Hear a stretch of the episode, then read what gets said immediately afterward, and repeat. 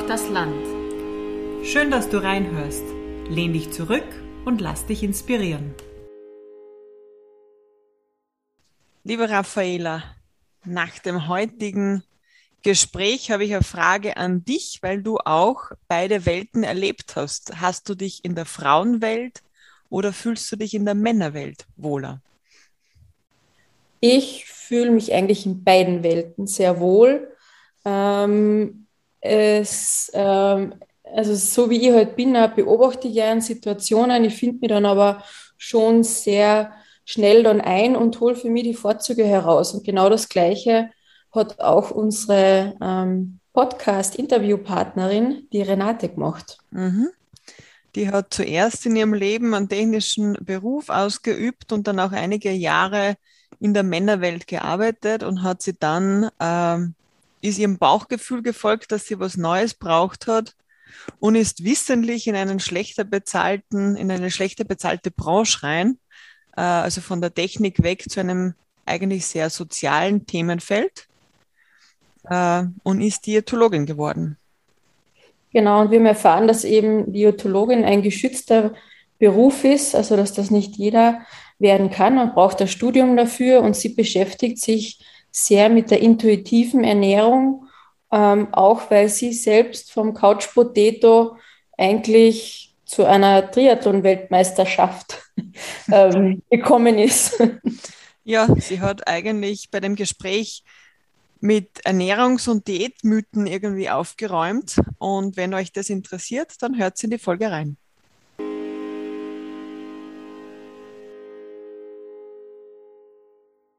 Wir sind heute im Vulkanland in der Steiermark bei Ingenieur Renate Liebmann-Sudi, Bachelor, steht auf ihrem Lebenslauf. Herzlichen Dank, dass wir da sein dürfen. Ähm, wir haben eine sehr spannende Herfahrt schon gehabt. Also man würde nicht herfinden, wenn man nicht hergeleitet wird von der Hausbesitzerin. Aber bevor wir da irgendwie eintauchen, liebe Renate, wir beginnen unseren Podcast immer damit, dass wir den Frauen erzählen, warum wir sie mutig finden, warum wir daherkommen zum Gespräch. Und ähm, wir finden dich mutig. Ich habe quasi über dich erfahren eine Geschichte schon vor über einem Jahr, glaube ich. Mhm. Ähm, wo mir mein Freund erzählt hat, dass du mit deinem Mann mit dem Rennradl auf Hochzeitsreise gefahren bist. und Hochzeitsreise ist doch etwas, was manche irgendwie als Ju und Entspannung und dann irgendwie fahren wir mit dem Radl, das klingt für manche anstrengend.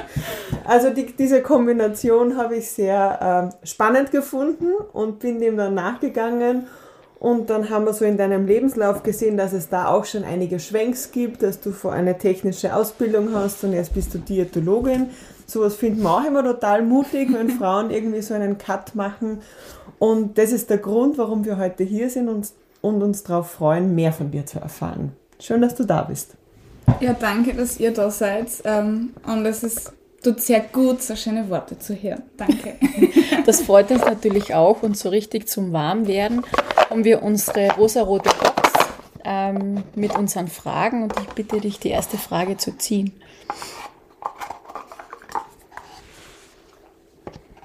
Wer sind deine Vorbilder und warum?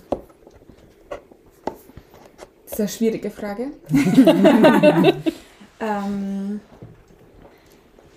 Grundsätzlich würde ich sagen, ähm, meine Eltern, ähm, weil ich finde, dass ähm, sie meinem Bruder und mir äh, eine wahnsinnig schöne Kindheit geboten haben und sehr Liebe zueinander ähm, uns erspüren haben lassen.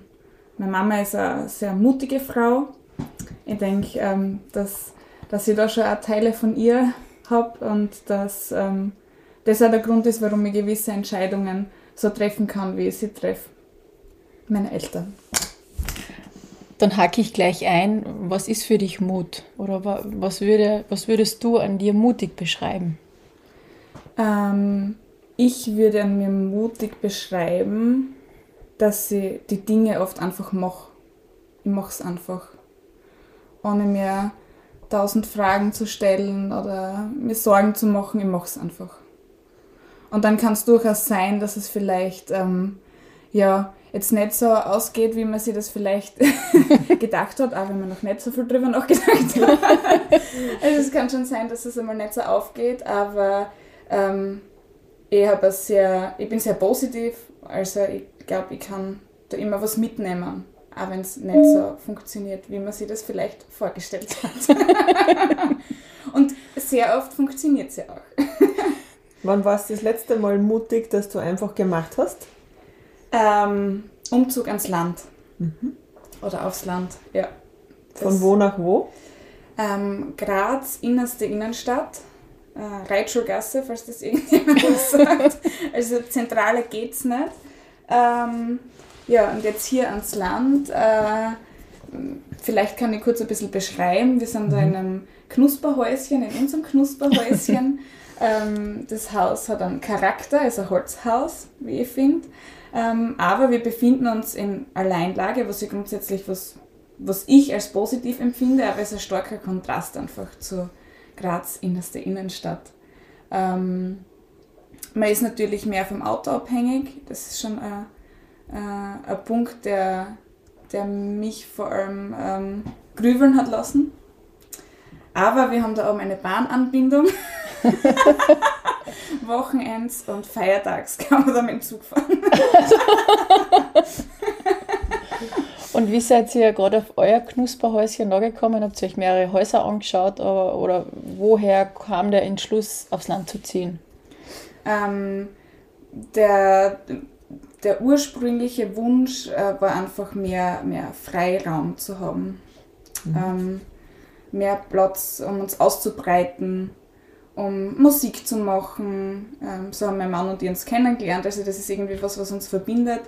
Ähm, und vielleicht auch einen kleinen Garten anlegen oder ähm, eventuell irgendwann einmal ein paar Tiere haben. Also das ist also schwebt so in, in meinem oder ja, in meinem Kopf jetzt einmal herum. Und das war auch ein Mitgrund, warum wir ans Land ziehen wollten und warum der Ort, äh, das hat sich ganz durch Zufall ergeben. Wir waren da sehr offen haben einfach geschaut, was gibt es am Markt, ähm, wollten jetzt ähm, nicht ähm, sehr, sehr weit von unseren Eltern entfernt sein. Also meine Eltern wohnen eine Viertelstunde entfernt, äh, die Eltern von meinem Mann äh, zehn Minuten länger, also 25 Minuten, 20 Minuten. Ähm, und das ist eine angenehme Entfernung, glaube ich. Ähm, auch wenn wir unsere Eltern, Schwiegereltern lieben. ähm, und so ist es Glas geworden. Ja, Fischer. Aber jetzt hast du gerade schon von euren Eltern gesprochen. Äh, gehen wir noch dorthin zurück. Mhm. Wir fangen eigentlich dann auch immer an, äh, dass wir die Frauen bitten, so ein bisschen ihren Weg zu zeichnen. Wir haken dann dort auch wieder mhm. nach, ja, mhm. aber du hast gesagt, deine Mutter oder eure Eltern haben dir und deinem Bruder eine schöne Kindheit geboten. Äh, wo hat dein Leben quasi gestartet oder wo magst du einhaken und wie bist du zu der Frau geworden, die du heute bist? Fangen wir doch quasi ein bisschen weiter hinten an und mhm. nicht gleich da beim Haus. Mhm. Gern. Ähm, also ich bin in einem Drei-Generationen-Haushalt aufgewachsen. Das heißt, meine Großmutter ähm, war im selben Haus, im selben Wohnhaus. Ähm, und meine Mutter hat sich, ja, bis, ich denke, bis sie Hauptschule, bis zum Ende der Hauptschule, ähm, hat sie den Bauernhof, wir haben so einen kleinen Bauernhof zu Hause gehabt, so einen Biobauernhof mit ähm, einer Handvoll Tiere und ja, ein paar Kräuter. Meine Mama kennt sich da total gut aus. Ähm, und das hat sie bewirtschaftet und war halt ähm, wirklich immer für uns da. Also wir waren nie alleine und das war irgendwie total schön. und was Besonderes, das weiß ich jetzt im Nachhinein halt noch viel mehr zu schätzen, was das bedeutet.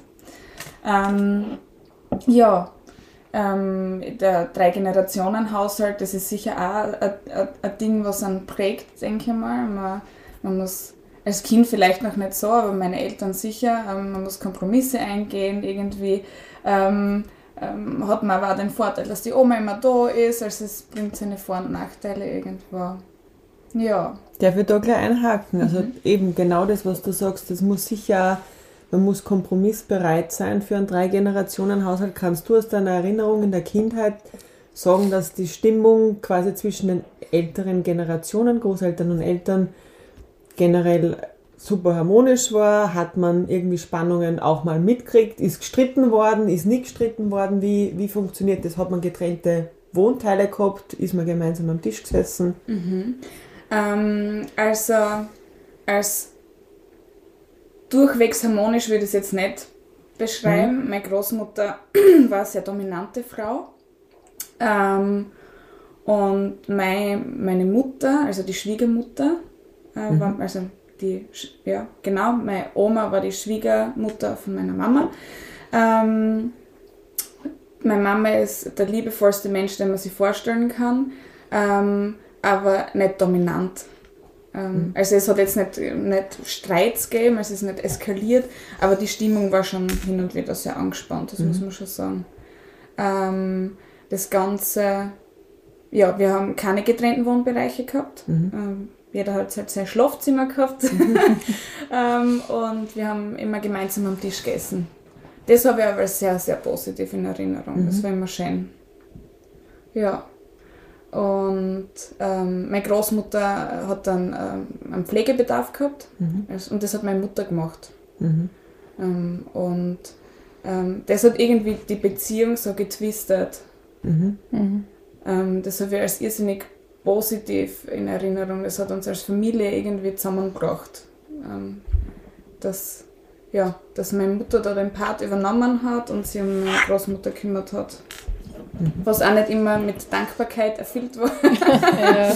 muss man ganz ehrlich auch sagen. Aber im Großen und Ganzen ähm, ja, war das für uns als Familie was sehr Wertvolles. Mhm. Genau. Ja. Dann bist du in die Schule gegangen. Mhm. Genau.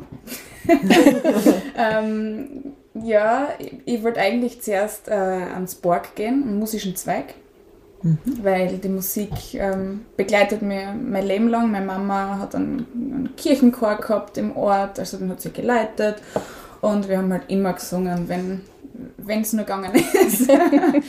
ähm, darum war das so meine erste Intention und dann ähm, hat mein Papa äh, der hat das irrsinnig schlau getrickst, weil ich habe ihm immer gern beim Schrauben geholfen. Ich war nie in der Küche mit der Mama, immer draußen mit dem Papa Moped schrauben, Traktor schrauben.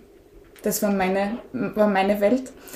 Ähm, und dann hat mein Papa mir den Floh ins Ohr gesetzt, dass es so eine tolle Schule gibt, da gibt es ein HTL und ich, ob das nicht was für mich wäre. Und im Endeffekt habe ich so das Gefühl gehabt, ich wollte das, aber im Nachhinein bin ich da, glaube ich, sanft angeleitet worden. also, ja. Und ich bin irrsinnig dankbar dafür, dass es so gekommen ist, ähm, weil ja, ich habe Steuerungs- und Regelungstechnik äh, gemacht an der HTL. Was ist das? Ähm, Automatisierungstechnik, vielleicht kann man sich unter dem ähm, eher was vorstellen. Ähm, ich kann da ein kurzes Beispiel bringen. Angenommen, ähm, ein LKW fährt jetzt an einer Laderampe und scannt einen Barcode ein. Ähm, Automatisierungstechnikerinnen machen das, dass die Ware automatisch zum LKW kommt oder in den LKW, mhm. je nachdem, wie automatisiert das ist. Also so ein großes Lager, oder? oder das ist, genau, das ja. wäre eine, eine mhm. Variante, wie man jetzt Automatisierungstechnik beschreiben kann. Und was für Fächer hat man da in der Schule, dass man solche Sachen dann am Schluss des Tages kann? Also mm, Elektrotechnik, mhm. ähm, ja, eben Steuerungs- und Regelungstechnik, Programmieren. Mhm. Ähm, in der Werkstätte haben wir geschweißt, gedreht, gefräst, ähm, Installationen gemacht, also ähm, so Hausinstallationen mhm. simuliert sozusagen. Ähm, Schaltschränke, eingebaut, verbaut, verdrahtet. Das wird da in deinem Haushalt auch zugutekommen, ja, vielleicht, oder? Ich bin da sehr dankbar, weil mein Mann äh, hat HLW gemacht und ist technisch überhaupt nicht begabt. HLW ist quasi was genau? Ähm, höhere Landwirtschaft, nein, HLW äh, Auf Knädelhack hat man das genau, vorher genannt eigentlich. eigentlich habt ihr also vom Berufsweg komplett getauscht, oder? Ja, und irgendwie sind wir jetzt wieder zusammengekommen. So, das ist spannend. Aber ja. also ich glaube, es ist gut, dass ich mir ein bisschen auskenne. ähm, Und Ja. waren, warst mit lauter, also waren hauptsächlich Buben in der Schule oder war das gemischt? ähm, es war gemischt, ähm, aber wir waren zu dritt, also drei Mädchen und ähm, der Rest Burschen. Und ich kann mich noch erinnern, es war für mich ein Muss, dass ein anderes Mädel auch noch eingeschrieben ist. Aha. Und es ist aber total spannend, weil nach den ersten Monaten ähm, hätte, ich- hätte ich gesagt, von mir aus kann ja allein nicht da sein, Okay. äh, weil ich mich mit den Burschen irgendwie besser verstanden habe. Ich meine, das kann jetzt ein Zufall gewesen sein, aber ähm, ich weiß nicht, im Nachhinein habe ich mir einfach gedacht, dass das überhaupt nicht notwendig gewesen wäre, mir da irgendwie Sorgen zu machen oder Angst zu haben, dass ich da alleinig unter Burschen bin. Hättest du einen Plan B gehabt, wenn jetzt kein Mädchen eingeschrieben gewesen wäre? Ich hätte es trotzdem gemacht. Und welches Musikinstrument wäre es gewesen, wenn du ins musische Park gegangen wärst? Gesang. Aha, okay. Und wenn ihr heute Musik macht, wie sind da, wer, wer, wer musiziert was? Ähm, mein Mann ähm, ist ultimativ musikalisch, also er ähm, spielt E-Gitarre und Bass sehr gut, das hat er gelernt. Äh, er kann aber Schlagzeug spielen, er kann Klavier spielen, ähm, er kann ähm, grundsätzlich auch singen, also er ist the brain, was das betrifft. ähm, aber er übernimmt meistens den Gitarrenpart und ich, ich den Gesangspart. Und welche Musik macht Gemeinde? Ähm, ja, wir haben im Keller einen Trainings- und Musikraum, da jammen wir ab und zu. ähm, da singen wir dann eher so ein bisschen härtere Dinge. Okay. Wir kommen eigentlich so aus dem Metal-Bereich, aber natürlich Metal singen, das funktioniert für mich jetzt nicht. Ähm, aber da singen wir dann halt so Rockballaden oder solche Sachen. Und ansonsten ähm, haben wir jetzt in letzter Zeit häufiger bei Hochzeiten oder Taufen gesungen. Ah, wirklich so? Ja. Mhm. Und das ist irrsinnig schön. Ja. Also man kann euch buchen. Äh, Ja, also im Bekanntenkreis bis jetzt, ähm, bis jetzt haben wir es nur im Bekanntenkreis gemacht, aber ich denke, ähm, es, es, es wird von der Qualität her durchaus auch zum Buchen passen. Gibt es jetzt irgendein Trendlied bei Hochzeiten oder Taufen, was ihr immer spielt oder was beliebt ist? Na, wir machen das eigentlich total individuell. Bei der letzten Hochzeit, das war die Hochzeit von unseren engsten Freunden, ähm, da haben sie ein Lied ausgesucht, das sie ähm, mit, ähm, mit sehr Zusammenkommen verbinden, aber das hat vom Text her überhaupt nicht gepasst. Und dann haben wir es halt umgetextet. Also wir sind da ganz, Cool. ganz offen. Oder ja, wenn es ähm, ja jetzt äh, wir haben ein Lied von U2 gehabt zum Beispiel, da hat die, der, das Tempo nicht gepasst und irgendwie die Länge nicht. Also das passen wir einfach alles an. So dass es dann passt. Und welche Musik habt ihr dann bei eurer Hochzeit gehabt? Weil das ist, wenn man selber quasi musikalisch ist und auch für andere singt, was sucht man sich für sich selbst aus? Ja, wir haben ähm, einen Grazer Musiker ans Kurt, den David Sladek. Ähm, den, haben's, oder den bezeichnen sie als den jungen Prince, so von der Musikrichtung her. Ähm, und er ist einfach ein irrsinnig guter Musiker. Das, und das schätzen wir total. So, so, wenn er ähm, singt und Gitarre spielt, das sieht man einfach, wie er das spielt. Das war uns ganz wichtig. Wie und wo habt ihr geheiratet? Wir sind ja jetzt in euer Knusperhäuschen rein und uns haben immer wieder die schönen Hochzeitsfotos in den Räumen begleitet, wie wir vorher schon durchgegangen sind. Ähm, wir haben im Wald geheiratet. ähm, und im, im kleinen Kreis, also wir waren so circa 30 Leute. Ähm, und uns war, ja, da, das ist einfach wichtig, dass wir irgendwie in der Natur sind, dass ja jeder so kommen kann, wie er mag. Also wir haben keine Kleiderordnung oder irgendwas gehabt. Es hat jeder das anziehen können, was er wollen hat. Wir haben jetzt auch nicht so ein durchgetaktetes Programm gemacht, sondern ähm, nach der Hochzeit halt eher so eine Chill-Out-Area, wenn man das so dazu sagen kann. Ähm, und ja, der Abend war dann auch irrsinnig schön. Wir haben dann Musik am Lagerfeuer gemacht. Also es war alles sehr ungezwungen und ähm, perfekt. Oh, schön. Schön, das sieht man das Strahlen in Ja. den Augen und das Glänzen, sehr schön. Du und von der HTL, äh, dann danach bist du arbeiten gegangen, glaube ich, Genau. oder? Da habe ich dann in so einem Logistikunternehmen gearbeitet. Deswegen vielleicht auch das Beispiel von vorher mit dem LKW. Da habe ich nämlich genau das gemacht. Ah, Ähm, und drei Jahre eben als Electrical Engineer gearbeitet. Ähm, da hat man eben so Schaltschränke dimensioniert, ähm, Sensoren verplant, die Bestellung hat auch dazugehört, also war ein Einkauf. Ähm, ja, das war eigentlich ganz cool, aber irgendwann war es mir dann zu wenig.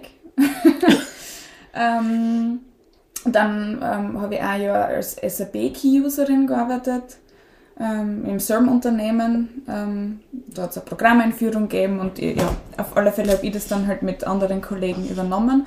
Das hat dann für mich nicht so gepasst und irgendwie war dann ja die Schwelle erreicht, wo ich mir gedacht habe, okay, ich, ich will mich irgendwie weiterentwickeln. Ähm, ich, mag, ich mag was anderes machen oder vielleicht auch das Server, das war zu dem Zeitpunkt auch noch nicht ganz klar. Ähm, ich habe mir auch ein Studium angeschaut, eben zum Thema Automatisierungstechnik, also ja, viele Möglichkeiten. Ähm, Im Endeffekt war es dann äh, eine Herzensentscheidung oder eine Bauchentscheidung, keine Kopfentscheidung, weil, wie ihr euch vielleicht vorstellen könnt, in der Technik ähm, schaut es finanziell schon sehr gut aus. in der Diätologie nicht so. ähm, aber trotzdem war mir das einfach, ja, mir hat so die, die soziale Komponente ein bisschen gefehlt in dem technischen wie Bereich. ist jetzt der Sprung auf Diätologie gekommen? Ähm, Hat dich das immer schon interessiert oder hat es einen, einen Fall bei dir gegeben oder im Bekanntenkreis oder warum genau das Thema? Ähm, das hat mit mir persönlich zu tun. Ähm, ich habe ähm, selbst eine Diätologin in Anspruch genommen, äh, um Gewicht abzunehmen und war da so positiv äh, inspiriert, geflasht. Also die Frau hat mich einfach beeindruckt und ich habe mir gedacht, das mag ich auch machen.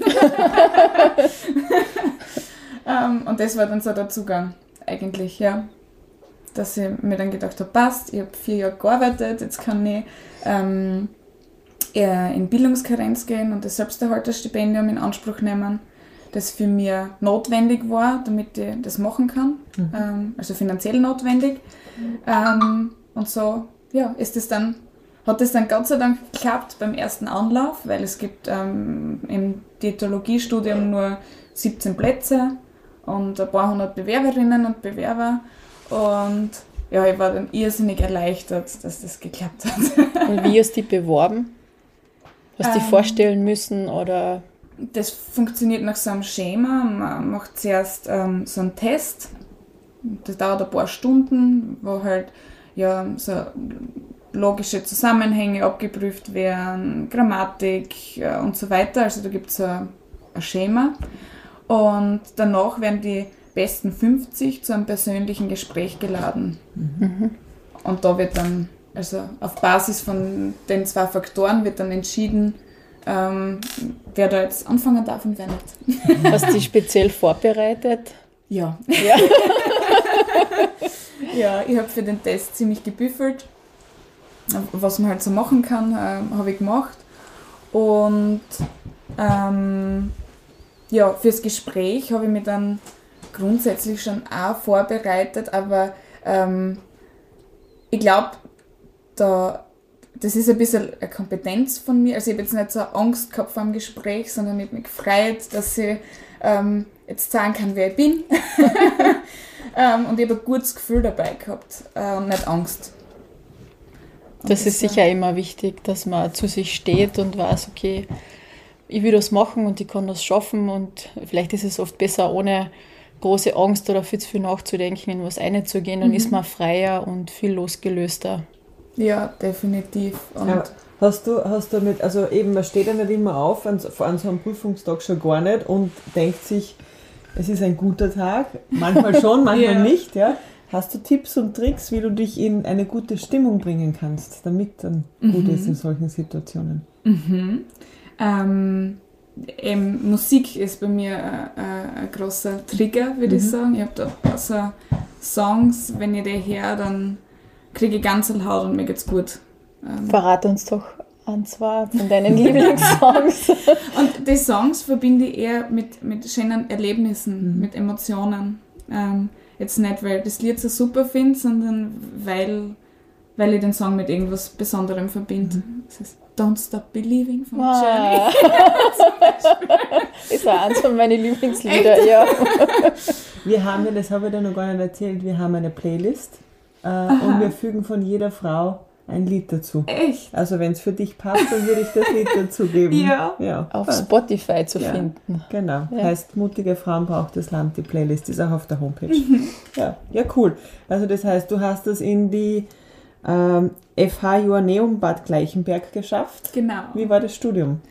Ähm, anfangs äh, heftigst, weil ähm, ich immer mit Männern zusammengearbeitet habe. In der HTL, ich habe als kleines Kind äh, mit Buben gespielt und nicht mit den Mädels. Also ich war immer in der Welt irgendwie unterwegs, in der Sphäre. ähm, und auch in der, in der Abteilung im technischen Bereich war ich die erste einzige Frau, die da gearbeitet hat. Also ich habe da so ein Alleinstellungsmerkmal irgendwie gehabt. Mhm. Und dann plötzlich äh, war ich da in so einem Hühnerhaufen, wenn man das so sagen darf. Und das war schon ganz schön krass am Anfang. Ähm, Was sind die Unterschiede?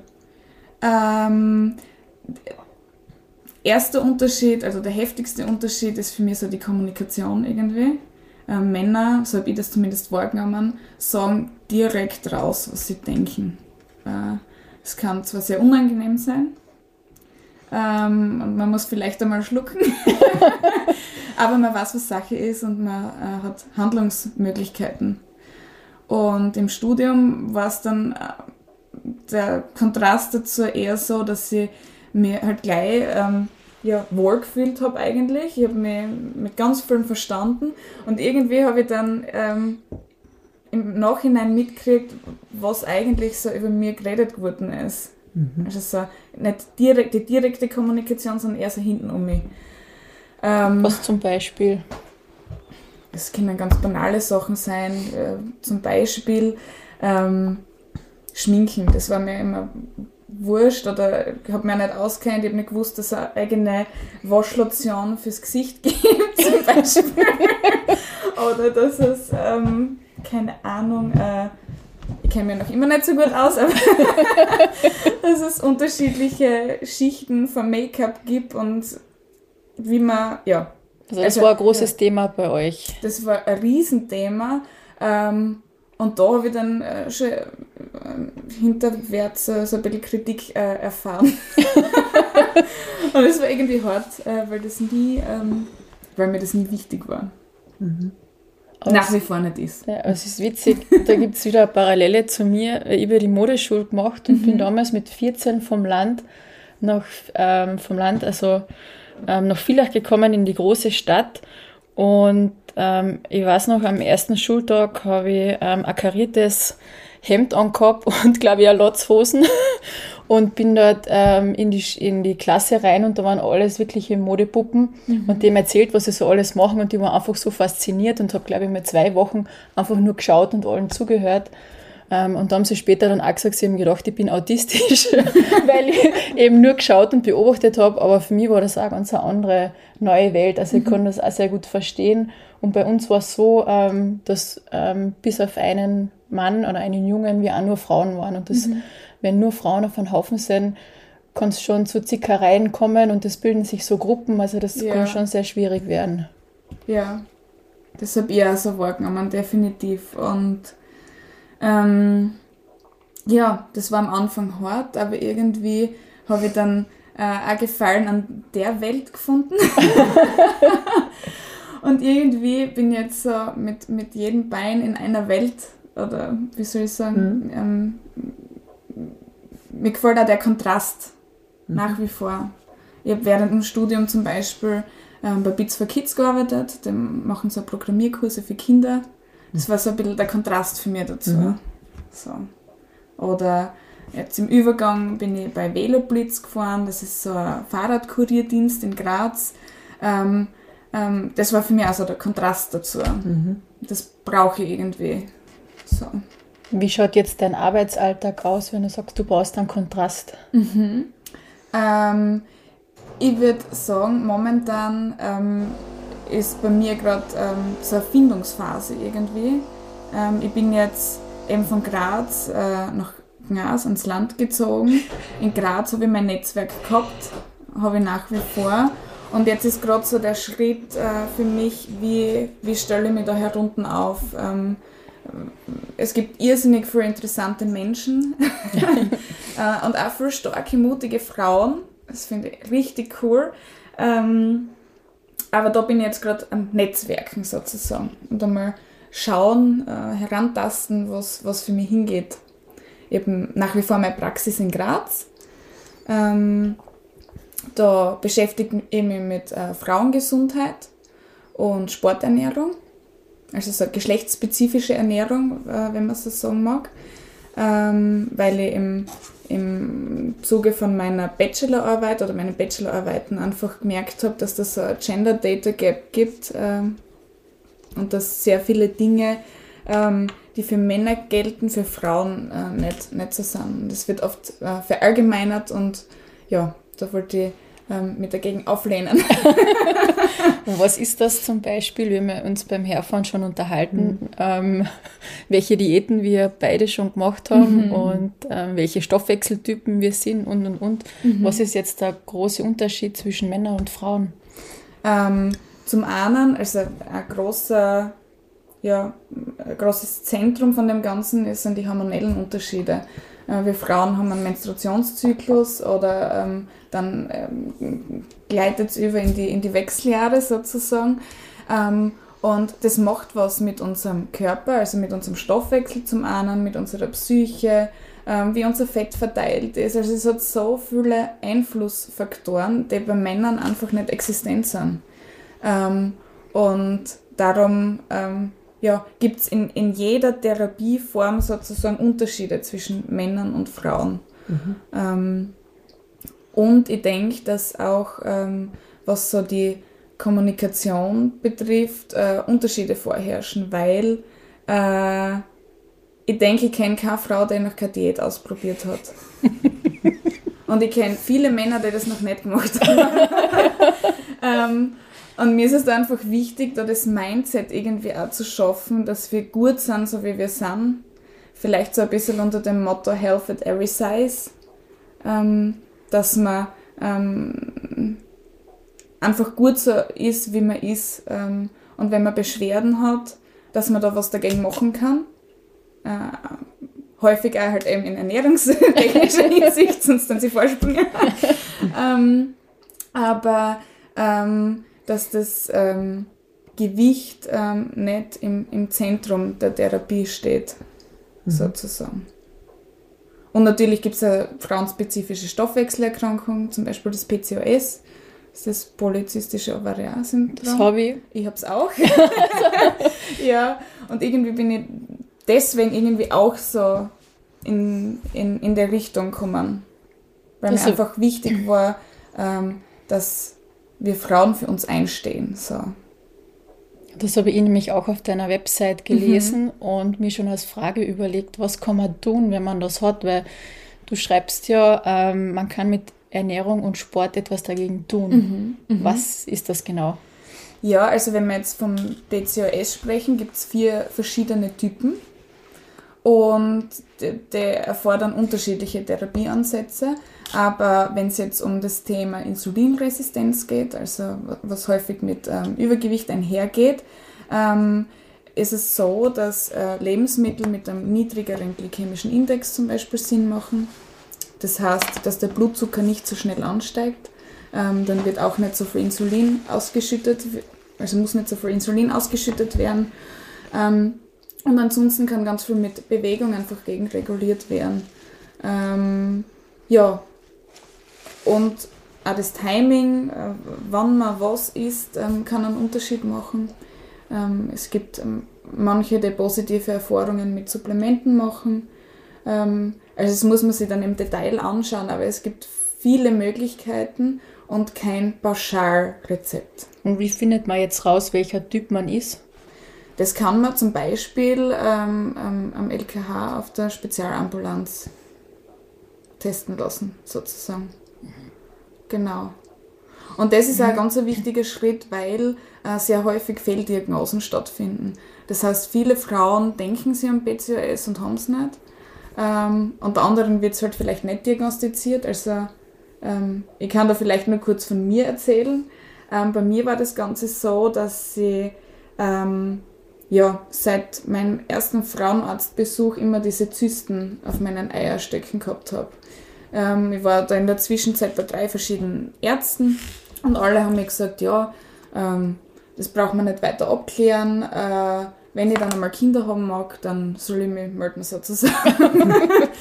ähm, und als Teenagerin habe ich das halt einfach, ja, okay, passt, äh, auf die Seiten geschaut und ähm, meine Monatsblutungen waren halt total unregelmäßig. Also ich habe monatelang keine Blutung gehabt und dann halt wieder. Und ich habe halt einfach das Gefühl gehabt, irgendwas passt nicht mit mir. Ähm, und ich habe mich schon immer irgendwie mit meinem Körper und mit mir selber gerne auseinandergesetzt und ich wollte einfach dahinter kommen, was da jetzt Sache ist. Dann war ich im Rahmen von der Ausbildung, also von der FH, ähm, auf der Adipositas-Tagung in, in Wien und da hat es einen Vortrag dazu gegeben. Und da habe ich mich wiedergefunden und habe gedacht, ah, okay, dieses Symptom trifft zu, das trifft zu, das trifft zu. ähm, ich glaube, ich muss das abklären lassen. Und so ist es dann dazu gekommen, genau. Wenn du sagst, ein Vortrag und da hast du, hast du dich sehr viel wiedergefunden, mir ist es gestern so gegangen. Mhm. Ich habe gestern einen Vortrag von einer Diätologin gehört oder auch eine Ernährungsberaterin. Es ist immer so lustig, wenn wir Interviews ausmachen, so wie du sagst, dann hat man ein Thema und dann ist plötzlich kommen lauter solche Themen um einen herum. ähm, auf jeden Fall hat die von diesen Stoffwechseltypen gesprochen. Mhm. Äh, und dass man, es war ein Rotfleischtyp, dann äh, ein Typ, der ganz viel mit Beilagen, also quasi wo die Beilagen das Wichtige sind. Mhm. Ähm, Kohlenhydrate und ein Mischtyp. Mhm. Und wie die diesen Rotfleischtyp beschrieben hat, mhm. da habe ich mir einfach zu 100% wiedergefunden. Mhm. Ja? Also eben von dem, wie das Frühstück ausschauen soll. Und ich habe eigentlich Dauerlust auf Fleisch, mhm. tue es aber nicht, weil man irgendwie, weil man nicht so viel Fleisch essen soll oder was auch immer. Ja? Und alles, was sie gesagt hat, ist, also habe ich mir gedacht, das stimmt für mich. Ja? Vielleicht sollte ich das mal probieren. Mhm. Ähm, Kennst du diese Einteilung von diesen Typen? Und wenn ja, was ist deine Meinung dazu? Ähm, ich kenne diese Einteilung der Typen. An der FH haben wir so eine Vorlesung gehabt zum Thema ähm, ja, Diäten, Mythen, so, so in mhm. der Richtung. Und diese, Stoffwechsel, so diese Stoffwechseltypen, die schlagen da in diese Mythenkerbe. also zumindest gibt es keine wissenschaftliche Evidenz dazu. Okay. Ähm, und evidenzbasiertes Arbeiten ist grundsätzlich schon, äh, denke ich, eine, eine wichtige Basis. Mhm. Aber andererseits finde ich es auch wichtig, offen zu sein. Ähm, und wenn Menschen sagen, ihnen tut was gut, was jetzt nicht evidenzbasiert ist, dann passt es auch. Ja. Also, das ist da so mein Zugang. Ähm, ich weiß jetzt eh noch nicht, ob es wirkt, aber die Beschreibung hat einfach auch so ja. gut getroffen. Also, ich habe mich da so wiedergefunden. Ich finde es halt so lustig, weil bei diesen Stoffwechseltypen, da gibt es eine Beschreibung für jeden. Okay. Also, dass sich da jeder, findet jeder, jeder findet sich, okay. Jeder ja, findet okay. sich da irgendwo wieder. Und im Grunde hängen sie die da einfach auf der Makronährstoffverteilung ab, also Kohlenhydrat, Eiweiß, Fett. Mhm. Ähm, und es schaut überall ähnlich aus. Das mhm. sind dann nur ein paar Prozent Nuancen Unterschied und das kann man im, im täglichen Leben nie äh, ja, nie so tracken oder sollte man auch nicht so, so tracken, mhm. sage ich jetzt mal. Aber wie ist es dann vom Berufsbild her, wenn, also eben, es war gestern eine, ich glaube, es ist eine Ernährungsberaterin, äh, du bist Diätologin, ist dieses Berufsfeld irgendwie geschützt, klar definiert und darf man dann bestimmte Thesen vertreten und andere Sachen nicht mhm. oder wie funktioniert sowas eigentlich? Ja, es ist äh, ähm, ein geschützter äh, geschützter Beruf oder geschützte Berufsbezeichnung. Ähm, trotzdem muss man sagen, äh, dass durch diese Ernährungscoaches oder ähm, ja, einfach Menschen, die die keine Ausbildung haben in, in, in irgendeiner Weise, ähm, dürfen halt auch Gesunde beraten. Mhm. Und das ist halt sehr dehnbar, würde ich jetzt einmal sagen, Mhm. weil wer ist gesund, wer ist nicht gesund. Ähm, und ähm, dürfen halt auch dahingehend Empfehlungen geben. Mhm. Und natürlich ähm, haben die dann halt oft günstigere Angebote oder schreiben irgendeine Pläne, ähm, machen Dinge, die ähm, aus, aus äh, unseres, also aus diätologischer Sicht würde ich sagen, jetzt vielleicht nicht so viel Sinn machen oder ja, für Geld kosten, aber nicht wirklich einen Effekt erzielen. Ähm, weil in der Ernährungstherapie geht es halt sehr, sehr häufig um eine Verhaltensänderung. Und das kann ich nicht durch einen Plan erzielen. Ähm, das, das ist viel tiefgreifender als, als ein Plan, den man jetzt einhaltet und dann danach wieder zurückverfällt in, in die alten Muster. Das ist dann dieser Jojo-Effekt, oder? Genau. Man- Weil eigentlich funktioniert der Diät ja nicht. Man, ich habe auch schon sehr viele probiert und ich habe der Elisabeth auch erzählt, dass ich mit 13 meine erste Diät gemacht habe, was eigentlich, und ich war immer diese Gewichtsschwankungen, gehabt, einmal mehr, einmal weniger, und das war immer in der Modeschule wirklich ein Ort, wo eben, ähm, wo es eben dann ähm, gegangen ist, dass man eben am Laufsteg ist und da sind eben ein paar, die haben am Laufsteg laufen dürfen und ein paar nicht und die nicht gelaufen sind, die sind dann, ähm, da hat es dann schon ernährungstechnisch, das hat man gesehen, dass sie halt dann in die Bulimie oder eine Essstörung abdriften und das war eigentlich dann schon extrem zu sehen. Also das ist wirklich schwierig, dass man da eigentlich sein eigenes Selbstbild bewahrt und sich nicht irgendwie verleiten lässt, wo abzudriften. Ja, das ist schon eine, eine heftige Angelegenheit und ich denke, dass da sehr, sehr, sehr viele junge Frauen oder Frauen in, in jedem Alter da Berührungspunkte zumindest schon, schon einmal gehabt haben. ähm, Ja, aber es ist ja die Werbung, anbelangt. die das suggeriert oder halt auch die Zeitschriften viel. Ich meine, es hat sich sehr viel getan ähm, mit Bod- Body Positivity ähm, und dem Ganzen, aber trotzdem ist noch dieses Idealbild von einem schönen, schlanken Körper, Der makellos, Bikini-Figur. Bikini-Figur, genau. Und da gibt es ja bei den Zeitschriften dann diese Schlagwörter in vier Wochen zur Ja, Traum-Bikini-Figur schrecklich. minus ist 20 schrecklich. Kilo, was weiß ich. Ja. ja, und im Grunde, man weiß, Diäten funktionieren nicht. Ähm, der Effekt von einer Diät ist, dass man dann auch mehr Gewicht hat als davor. Ähm, und dass man sich in den allermeisten Fällen äh, was von der wertvollen Muskelmasse auch noch runterreißt, die eigentlich den Grundumsatz erhöht und äh, irrsinnig wichtig für uns ist. Ähm, und ich denke, da gibt es jetzt einen Aufschwung. Das Ganze geht in die Richtung intuitive Ernährung, ähm, was eben nicht darum geht, irgendwie das Körpergewicht zu erfassen, das spielt überhaupt keine Rolle, sondern wieder lernen, auf seinen Körper zu hören.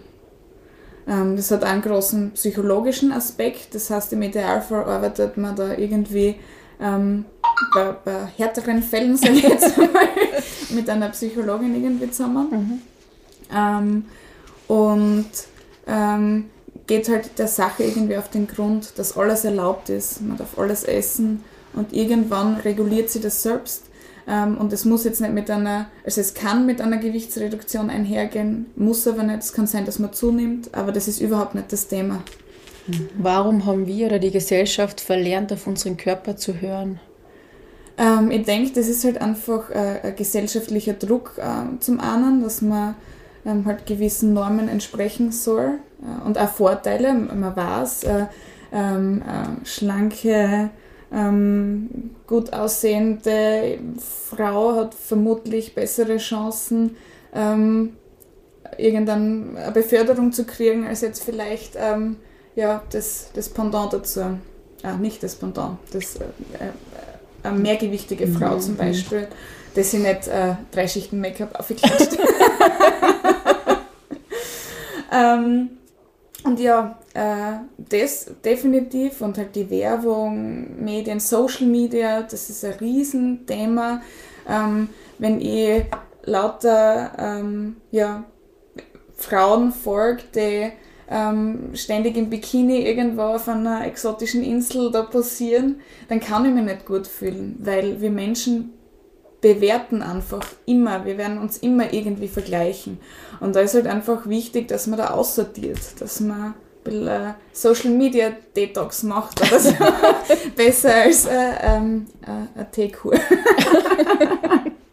Und wenn du sagst, dass also Diäten äh, bringen nichts und es braucht tiefgreifende Verhaltensstör äh, Verhaltensstörungen, Verhaltensänderungen, wenn man sozusagen äh, die Ernährung umstellen will, hast du da irgendwie Tipps, Tricks, wie man so eine tiefgehende Verhaltensänderung angeht? Oder wie gehst du das mit Kundinnen und Kunden an? Mhm. Ähm, es gibt ähm, so ein Konzept, das ähm, ist so ein Zehn-Schritte-Konzept und ähm, ist evidenzbasiert, also da, da habe ich auch ein gutes Gefühl dabei, wenn ich, wenn ich dementsprechend dann halt mit meinen Klientinnen da, daran arbeite. Auf alle Fälle ähm, ist es halt sehr vielschichtig. Zum einen geht es eben um die Bewegung und nicht um Bewegung, um ähm, ja, abzunehmen oder Kalorien zu verbrennen, sondern äh, zu erlernen, wieder Spaß an der Bewegung zu haben. Also da geht es wirklich nur um das sich gut fühlen bei der Bewegung und nicht darum, ich muss das jetzt machen, weil da, da, da, da. Mhm. Also das ist auch ein Part. Ein anderer Part ist ähm, ja, das Hunger- und Sättigungsgefühl wieder, wieder zu erlernen. Mhm. Da kann es auch schon helfen, wenn man so ein Tagebuch führt und jetzt nicht ähm, aufschreibt, was man jetzt alles isst zum Beispiel, sondern dass man nach einer Mahlzeit aufschreibt oder vor einer Mahlzeit aufschreibt, wie, wie hungrig war ich, mhm. wie satt bin ich jetzt, wie lange hat das Sättigungsgefühl angehalten. Mhm. Um einfach ja, da wieder ein bisschen ein, ein Gespür einfach zum kriegen. Ähm, wie ein Gespür für sich selbst. Mhm. Um die Signale einfach wieder wahrzunehmen. Mhm. Es sind jetzt nur so zwei Ausschnitte. Mhm. Genau. Und du hast aber gerade die Bewegung angesprochen. Ja. Da möchte ich jetzt quasi die Klammer zum Anfang irgendwie machen. Ich weiß, dass du und dein Mann, ihr seid Rennradfahrer. ja. ja. Äh, Erzähl uns doch noch von dies. Wie kommt sie auf die, war das immer schon euer gemeinsames Hobby und wie war die Hochzeitsreise mit dem Rennrad? also, mein Mann und ich sind jetzt schon zwölf Jahre zusammen. Ähm, und die ersten Jahre waren äh, absolut unsportliche Jahre. Also wir ja, sind am liebsten auf der Couch gelegen und haben ähm, beim Chinesen Essen geholt. und ja, also Sport hat überhaupt keinen Platz in unserem Leben gehabt. Ähm, und irgendwie ähm, habe ich dann, ich wollte unbedingt Gewicht abnehmen. Jetzt in der Retro-Perspektive würde ich sagen, pff, das war eigentlich ein heftiger Ansatz von mir und ist vielleicht auch in eine nicht so gesunde Richtung gegangen. Ich habe zwar Gewicht abgenommen, aber ähm, ja, war trotzdem mit mir und meinem Körper dann nicht zufrieden und es hätte immer mehr sein können. Also ähm, im Grunde würde ich sagen, dass ich das schon selber durchlebt habe, äh, sich selbst zu akzeptieren. Ich habe jetzt auch wieder ein bisschen zugenommen und ich fühle mich wohl, ich fühle mich schön, es ist gut so. ähm, aber das war nicht immer so. Auf alle Fälle habe ich dann halt mit Sport angefangen, habe exzessiv Sport betrieben, Fitnessstudio, einfach nur um Kalorien zu verbrennen, einfach nur damit das Gewicht runtergeht, habe überhaupt keine Freude dran gehabt, ähm, aber ich habe es durchgezogen. ähm, und irgendwie ähm, hat mir dann mein, mein Cousin, nein, die Frau von meinem Cousin gefragt, ob wir beim Ladies Run mitlaufen wollen, also ob ich da auch mitlaufen mag. Und dann ist mein Mann, der grundsätzlich ein athletischer Typ ist. Also auch wenn er jetzt ewig keinen Sport gemacht hat, ist er einfach ein sportlicher Typ. Ähm, ist er mit mir laufen gegangen und dann haben wir halt so ein bisschen trainiert und irgendwie war der Lauf dann so cool. Ich war so schnell. Gefühlt, ich bin geflogen. und da bin ich dann äh, hängen geblieben. Irgendwie. Also eigentlich war das Laufen so das Erste in einem Fitnessstudio laufen und dann ähm, hat, hat, wieder mein Cousin und seine Frau haben gefragt, ob wir beim Triathlon mitmachen wollen. Und da kommt jetzt vielleicht wieder das Mutige ähm, an mir aus oder in mir raus. Äh, sie haben gefragt, ob wir beim Triathlon mitmachen. Ich habe nicht schwimmen können, ich habe kein Radl gehabt, äh, ich habe Laufschuhe gehabt. Ähm, und mein Mann und ich haben gesagt, ja passt, machen wir mit. dann haben wir uns so unsere Stadtradeln quasi geschnappt, so alte Stahlräder. ähm, und sind dann nach Fürstenfeld, das war halt so ein Mini-Triathlon, aber trotzdem sind da hin und dann sind wir angekommen und dann sehe ich mir da die Leute mit dem aerodynamischen Helm, mit dem Zeitvorrat, mit der elektronischen Schaltung, habe ich damals noch gar nicht gewusst, was das ist. Ähm, das war einfach so, oh mein Gott, was, wo, wo sind wir da? Und ich habe mir gedacht, das ist ein Hobbybewerbung. ähm, und es war dann aber so cool, weil, ähm, weil wir, oder halt ich auch mit dem, mit dem wirklich miesen Radl, ich habe andere überholt und es war so ein, so ein Boost irgendwie, so ein Ego-Boost, dass ich mir dann gedacht habe, nein, ich, muss da, ich will da dranbleiben. Ich mag, ich mag mhm. schwimmen lernen und Radfahren hat mir irgendwie immer als Kind schon gefallen und das ist mir leicht gefallen. Also irgendwie so ist dann das Thema Triathlon aufgekommen.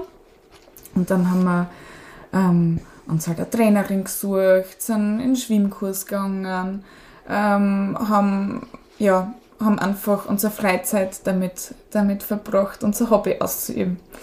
Haben auch ganz viele Bewerbe gemacht. Ich war, oder wir waren in, in Fünn bei der Multisport-WM. Ähm, da habe ich meinen Heiratsantrag gekriegt. Oh.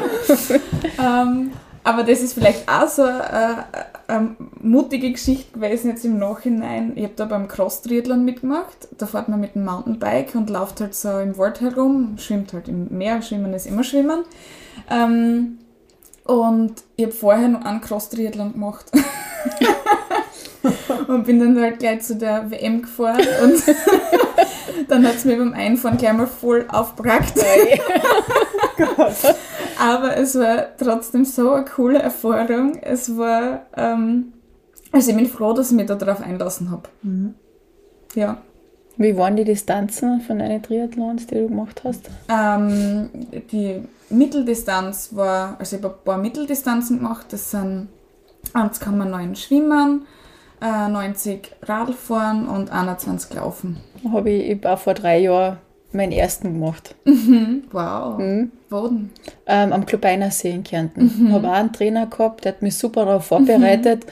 Und mir ist auch so gegangen, also es war so als Amateur ähm, Bewerb angekündigt und bin dort auch hin. Ich, ich habe schon trainiert, ähm, habe schon gewusst und das waren dann aber alles Profis. Mhm. Für mich war es dann aber auch, also ich war immer so im hinteren Bereich dann und das war für den Kopf für mich total schwierig. Ähm, also durchzuhalten, aber ich habe tolle Fans überall auf der Strecke gehabt, meine Freunde waren so. überall verteilt und da habe ich nicht aufgeben können und ich habe es geschafft. Ähm, bin äh, als Letzte ins Ziel, mhm. aber ich habe es geschafft. Also ich habe danach keinen Muskelkater und so gehabt, aber mir ist auch so gegangen, ich habe gedacht, okay, es ist ein Amateurbewerb, ja, da traue ich mich und dann waren überall die Profis ja. und das ist für den Kopf total schwierig dann, finde ich. Ja, das ähm, das, das kann ich mir gut vorstellen. Welche, also welche Disziplin ist dir am schwersten gefallen oder ähm, von den drei? Pff, ähm, sehr. Im Training äh, ist das Schwimmen meine drittlieblingsdisziplin gewesen, sozusagen. Äh, und das Radfahren war immer meine, äh, ja, meine Lieblingsdisziplin. Ähm, und ich würde sagen, dass es total von, von der Distanz abhängt. Also beim Sprint ähm, hat mir das Schwimmen eigentlich eher anzipft und das Laufen war, war cool, weil es kurz und knackig mhm. war. Und bei der Mitteldistanz kann so ein Lauf dann schon ziemlich in die, in die Knochen gehen. Für mich war das Laufen das ja. Schwierigste. Und je länger die Distanz, desto mhm. wichtiger ist halt die mentale Ebene ähm, und äh, ich habe mich auf der Sprintdistanz am wohlsten gefühlt. Kurz und Feuer. Kurz und knackig, ja. Das passt zu mir. Macht ihr jetzt auch noch Triathlons oder? Na, also ich nicht, mein Mann schon. Ähm, ähm, ähm, meine Trainerin und sehr enge Freundin ist ähm, vor zwei Jahren tödlich verunglückt okay. beim Sportunfall und da ist für mich irgendwie der Triathlon gestorben. Mhm. Also da, mhm. da wollte ich dann, ja, habe ich mich nicht mehr wohl gefühlt irgendwie. Ja, auf alle Fälle ähm, bin ich jetzt halt beim Radfahren geblieben und das passt total gut für mich. Ich, ich fahre immer mit dem Rad zur Arbeit, Von da nach Graz? nach Feldbach. Also ich arbeite, ah, das habe ich vergessen zu sagen, ich arbeite auch im LKH Feldbach Ah, und Fürstenfeld. Ja. Mhm. Genau. Und da geht so der Bahnwanderweg eigentlich ähm, den Bergkamm entlang für 12 Kilometer und es geht direkt beim LKH runter. Da fahre ich durch den Wald, durch ein paar Trails Super. ähm, und starte so in meinen Arbeitstag eigentlich. Oh, schön. Und das schön. genieße ich Ja. total. Ähm, ja, würde mir wünschen, dass ich das ähm, in, in all meinen Arbeitsbereichen irgendwie so umsetzen könnte. ähm, aber wer weiß, was die Zeit bringt. Mhm. Und wo ist eure Hochzeitsreise hingegangen? Ah, genau. Wir wollten eigentlich ähm, von Graz nach Santiago de Compostela fahren. Also wir wollten den, den Jakobsweg fahren. Ähm, durch die Covid-Situation äh, haben wir uns dann äh, halt umentschieden, weil wir ähm, ja, flexibler sein wollten. Dann sind wir mit ähm, zwei anderen Freunden direkt nach der Hochzeit, also am nächsten Tag, um Österreich geradelt. Dann sind wir nach Hause, haben die Räder, die anderen Räder in unser Auto gepackt und dann sind der Michi und ich, also mein Mann und ich, ähm, in die Schweiz, haben da ein paar richtig coole Alpenpässe mitgenommen. Ähm, früher sind wir Motorrad gefahren, da haben wir ähm, schon ein paar dieser Pässe kennengelernt und ich kann mich noch an, an so ein, äh, ja, ein Ereignis erinnern oder ich habe so einen Ausschnitt im Kopf irgendwie. Da haben wir überhaupt noch keinen Sport gemacht und sind mit dem Motorrad da den Pass raufgefahren und ich habe zu meinem Mann gesagt, da mag ich mal mit dem Rad auffahren. Und das haben wir dann gemacht und das war total schön. Also da kriege ich jetzt Gänsehaut. und dann sind wir nach Frankreich weiter. Da war gerade die Tour de France. Und dann sind wir halt ähm, ja, so ein paar legendäre Pässe gefahren und haben uns ein paar Tour de France-Etappen live angeschaut. Ähm, und das war dann so, in Nizza war dann der krönende Abschluss irgendwie. Da haben wir dann ein bisschen gerostet. und äh, das Meer genossen. Wie lange wart ihr insgesamt unterwegs? Drei Wochen, so. Genau. Und wir haben halt gesagt, uns ist es wichtig, ähm, dass wir was aktiv machen, dass wir ähm, äh, genießen, aber so Luxusdinge, das ist überhaupt nicht unser, unser ähm, ja, Wohlfühlbereich, sondern wir sind dann halt bei, über Airbnb irgendwo geschlafen. Dann haben wir Leute kennengelernt. Ähm, dann waren wir ähm, bei, bei so einem süßen, ja, wie nennt man das? Ähm, keine Jugendherberge, aber so Privatleute, die halt äh, ihr- ihre Zimmer vermieten. Eh so wie Airbnb. Bed and eigentlich, ja. Breakfast? Bed and? Breakfast, genau, das habe ich gesucht, das Wort. Ähm, also, das ist eher so unser Ding und das war richtig schön, haben wir viele Menschen kennengelernt einfach. Schön. Sind wir dort, wo wir angefangen haben, gelandet? Schließen wir, obwohl ich, gl- wir, glaube ich, noch äh, sehr lang weiterreden könnten. Mhm. Ähm, müssen wir trotzdem zu einem Ende finden und Ja. unser Ende ist immer ein Wordrap. Ähm, und ich habe ein paar anfängliche Sätze eben vorbereitet und ich bitte dich, diese zu vervollständigen. Und zwar, der erste ist, damit beeindrucke ich. Dass ich, dass ich die Dinge einfach mache. Ja. Ich bin eine Macherin. Darauf würde ich nie verzichten. mein soziales Netzwerk. Meine Lieblingsspeise ist, Ich muss äh, immer alles ausprobieren.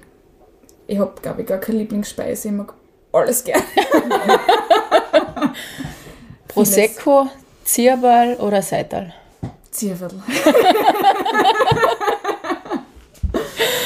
Zum Lachen bringt mich verrückter, ausgelassener Humor, vielleicht ein bisschen schwarz. mein Lebensmotto lautet. Choose to be happy. Ja. Danke Vielen für Dank Gespräch. für das tolle, informative und auch lustige Gespräch. Es war schön, dich strahlen und lachen zu sehen und Total. wir freuen uns jetzt auf ein ganz ein tolles Frühstück, was du für uns vorbereitet hast. Ja, danke, dass ihr da seid. Ähm, und Es war total schön und angenehm, mit euch zu sprechen.